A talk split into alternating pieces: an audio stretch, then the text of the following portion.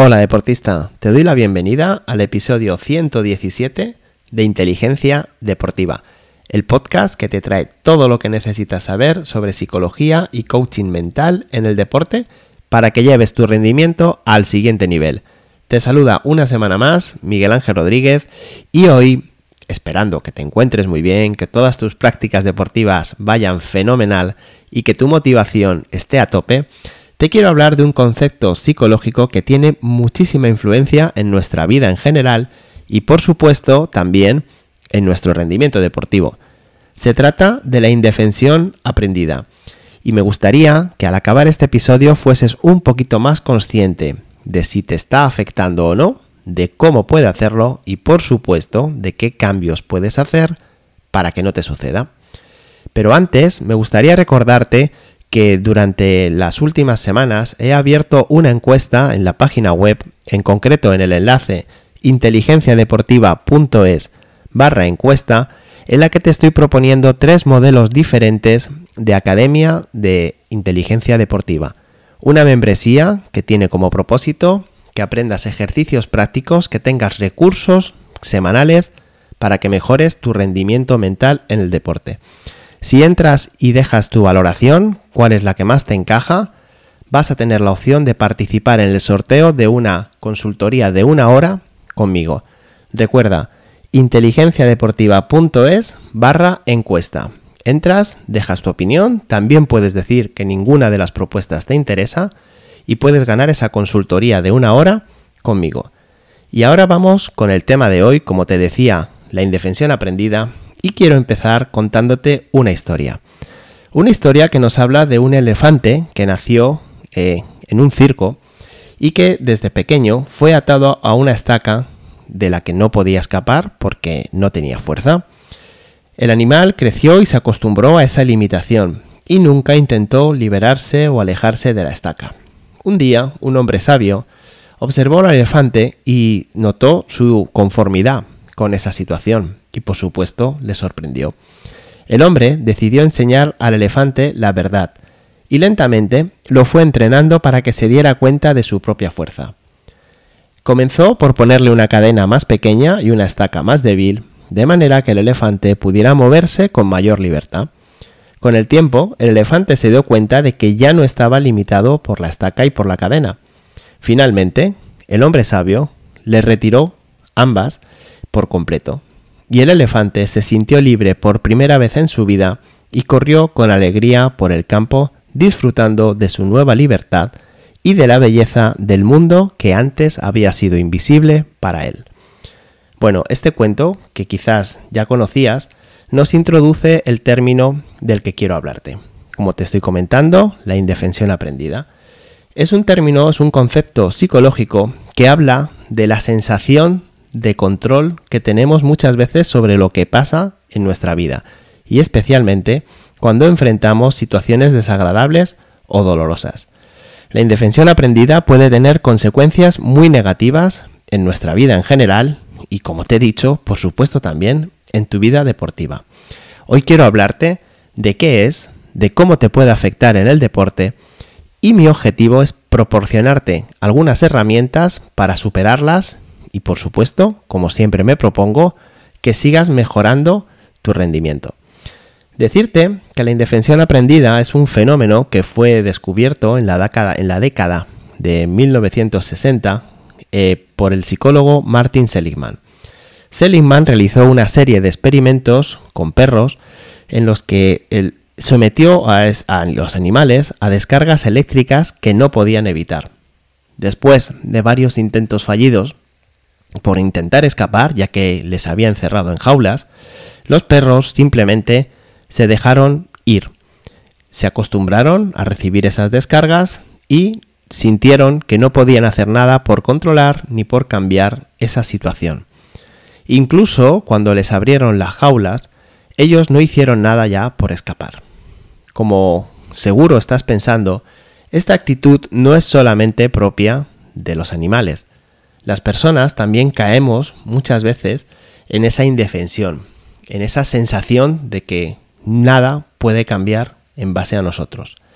Esa sensación de indefensión aprendida es la que te hace sentirte simplemente incapacitado de controlar tu vida y te hace entrar en, la, eh, en el término del que te hablo muchas veces que tanto hay que evitar, que es ser una víctima. Para ello hay que cambiarlo y sentirte responsable, responsable de aquello que estás viviendo y responsable de aquello que puedes cambiar. En el deporte, la indefensión aprendida trae consecuencias negativas a nivel de motivación, a nivel de confianza o a nivel de resiliencia, en el sentido de que nos negamos a nosotros mismos la capacidad de luchar para cambiar las cosas. Si un atleta siente que no tiene control, es mucho menos probable que se esfuerce al máximo para mejorar su rendimiento. Por supuesto, estos sentimientos, los que generan, son de tristeza, desesperación y muchas veces frustración. Y claro, afectan a tu bienestar personal, a tu equilibrio mental. Y por lo tanto, como seguro estás entendiendo, también afecta a cómo rindas. Te voy a poner tres ejemplos para que entiendas en qué situaciones se puede dar esta indefensión aprendida. Por ejemplo, cuando un jugador ha experimentado la sensación de derrotas, varias derrotas consecutivas, y siente que haga lo que haga, no va a conseguir que las cosas cambien. Esto, por supuesto, va a afectar a su motivación y a su capacidad de concentración y a su rendimiento dentro del campo. Otra es cuando un deportista siente que su entrenador no le quiere poner como titular independientemente de lo que haga en los entrenamientos. Como seguro ya sabrás y quizás hayas conocido en tu vida, esto lo que va a traer de sí va a ser una importante bajada en el rendimiento en los entrenamientos. Y justo es lo contrario que necesita para cambiar la situación. Por último, te hablaré también de cuando un deportista encadena varias lesiones de manera consecutiva.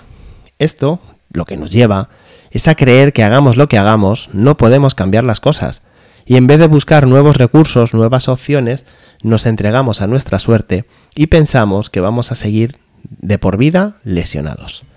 Bueno, pues estos ejemplos que quizás ahora aquí dichos te sirvan, te sientan, bueno, te hagan pensar, pues a mí no creo que esto me ocurra. Son muy habituales y me encuentro con muchos deportistas que los tienen que afrontar porque además resulta que la indefensión aprendida puede convertirse en un círculo vicioso cuando el atleta comienza a creer que no puede hacer nada por cambiar, esto le hace disminuir su motivación, su confianza en sí mismo y por lo tanto le hace bajar también su rendimiento y su esfuerzo. Cuando baja su rendimiento y su esfuerzo, lo que sucede es que claro, las cosas empeoran, con lo cual esto confirma que no puede hacer nada por cambiar su situación. Y este círculo vicioso, mantenido durante mucho tiempo, eh, genera una impotencia y una desmotivación enorme de la que es muy difícil salir. Y como siempre te digo, me gusta que en mis episodios te lleves algunas claves para que puedas empezar a cambiar las cosas, si es que en algún momento esto te puede estar pasando a ti y te voy a dejar cuatro herramientas para que puedas estudiar y para que puedas aplicar y cambiar lo que estamos hablando. Por un lado, identifica qué creencias que te están limitando son las que estás manteniendo. Creencias como que no puedes hacer nada por ser titular, creencias como que eres un deportista muy débil y por eso te lesionas, o creencias como que los demás son mejor porque no son mejores que tú porque no estás en el, en el nivel que te corresponde sino en otro más alto y por eso hagas lo que hagas vas a acabar perdiendo. Todas esas creencias y otras muchas más, que seguro alguna más encontrarás, son las que te están impidiendo ser el mejor deportista que puedes llegar a ser.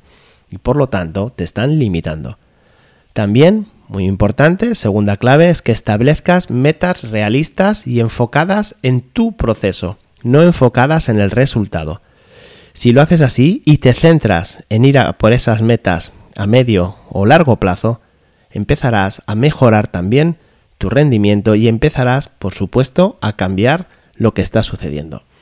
Fomenta, como tercer consejo que te dejo, la mentalidad de crecimiento a través de la resiliencia solamente enfrentando en el corto plazo lo que te está perjudicando, esas situaciones incómodas, esas situaciones desagradables, Solo afrontándolas, como te decía, vas a conseguir cambiar. Y por último, el punto número 4 es que busques apoyo. Que busques apoyo profesional, de un psicólogo, de un coach mental, que te podamos hacer ver la situación desde otro punto de vista. Que busques apoyo en tu entorno, tus entrenadores, tu familia, que les digas lo que estás pensando y lo que está pasando en tu vida. Porque seguro que de ese modo vas a poder tener un punto de vista diferente y te va a ayudar a cambiar, como te decía antes, las creencias a las que te estás aferrando y que tanto te están perjudicando. Como siempre, a partir de ahora, lo que debes hacer es entrar en acción y elegir cuál es la herramienta que te puede ayudar a superar esta situación. Ya sabes que en inteligenciadeportiva.es puedes dejarme tu pregunta sobre este o cualquier otro tema relacionado con el rendimiento mental en el deporte. Por supuesto, te invito a que me dejes comentarios en YouTube, preguntas que yo te iré respondiendo y ya sabes que te agradezco mucho que participes en la encuesta en inteligenciadeportiva.es barra encuesta, que compartas el programa, tus me gusta, tus comentarios, en fin, todo lo que puedas hacer para seguirme ayudando a crecer con este proyecto. Como sabes también, y me estoy repitiendo mucho en el como sabes, te espero la semana que viene y yo estoy seguro de que no me vas a fallar. Hasta entonces te deseo que pases un muy feliz día.